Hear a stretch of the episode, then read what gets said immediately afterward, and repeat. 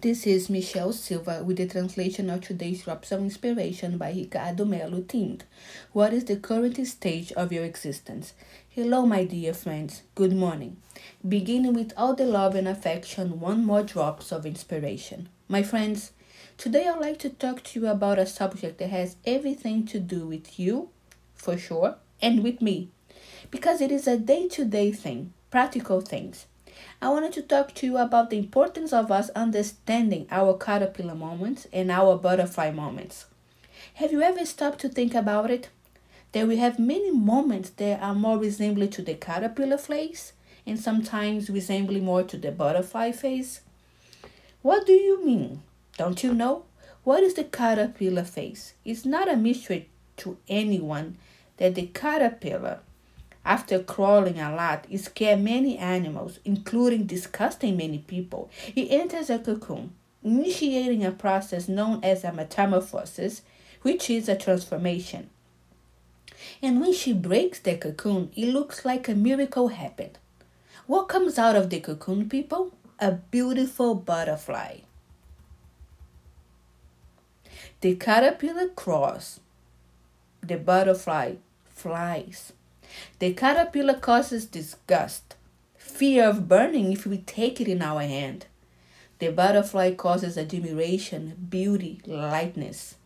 The only thing sometimes is that we forget that every beautiful butterfly was once a creeping caterpillar.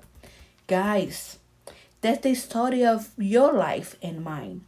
In our caterpillar moments, we go through very difficult situations, so difficult, in which we can barely walk.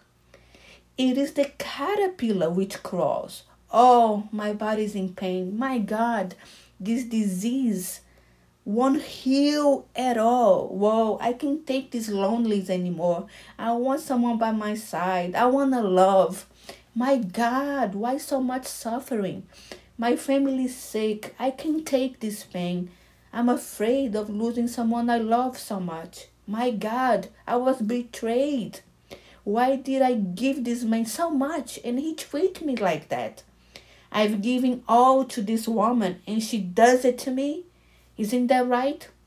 My God, what about a job? I need a job so much.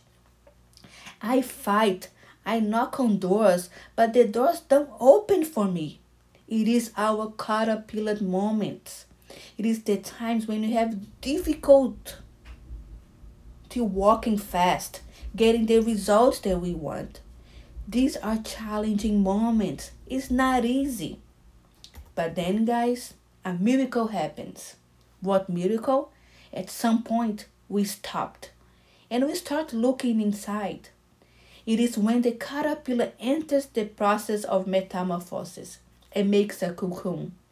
Not in the sense of fleeing life, but to transform itself.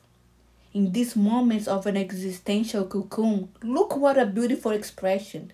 It is that instant when we stop complaining, that we stop looking at the problem, and somehow we begin to come in contact with our divine self, of which Jesus spoke so well. Remember when Christ said, You are God's?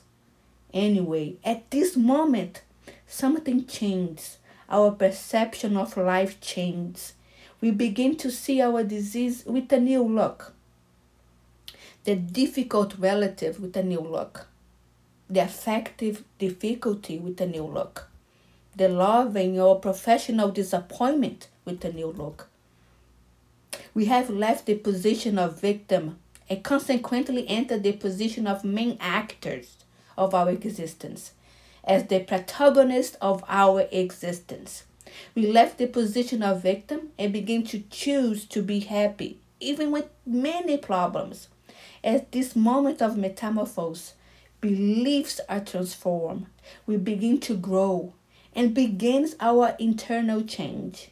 And then comes the moment to leave our cocoon, a beautiful butterfly.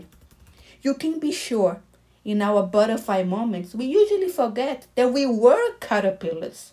Often, you see a happy couple, and sometimes they forget that they were already had some problems with their relationships, right?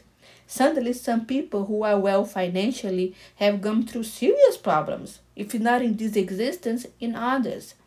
Maybe you are well today in relation to friends, in relation to so many other things, but you have overcome many pains. Or if you haven't outdone in this existence, you have done it before. Because one thing is certain no one, none of us reaps what we haven't planted. None of us reap what we didn't sow. Remember, you don't pick up tomatoes on an onion tree. There is no way. Shall we go to the fruits now? You don't get apples on an orange tree. That's no way. In this sense, my friends, our drops of inspiration, our beloved gospel today comes to speak the obvious, which is not obvious because knowing and not doing is the same thing as not knowing. We are often like caterpillars, we are lost, finding ourselves ugly, incapable. But the divine providence, to the hardship, the existence of pain, the challenges, ends up inviting us to do this inner dive in an, an existential inner cocoon. And for those who know how to learn from this process, ends up being reborn much freer, lighter, and loose to fly after freeing himself from these old fears, old anxieties, and the old complaints. What I most wish to you is that you fly like a beautiful butterfly of light, naturally carrying peace. And if you still are in a, your caterpillar moment, remember that your destiny is not to stay that way. And if you already are in your existential cocoon, remember that. Just a little more patience and your butterfly face will arrive. Big kiss to you, light and peace to your heart. You already know it. Flying free like a butterfly, a beautiful butterfly, going through a lot of understanding and knowledge on our caterpillar face. Download the app IOM Official and receive the drops daily. Share with your contacts too. May God be with you all, my friends.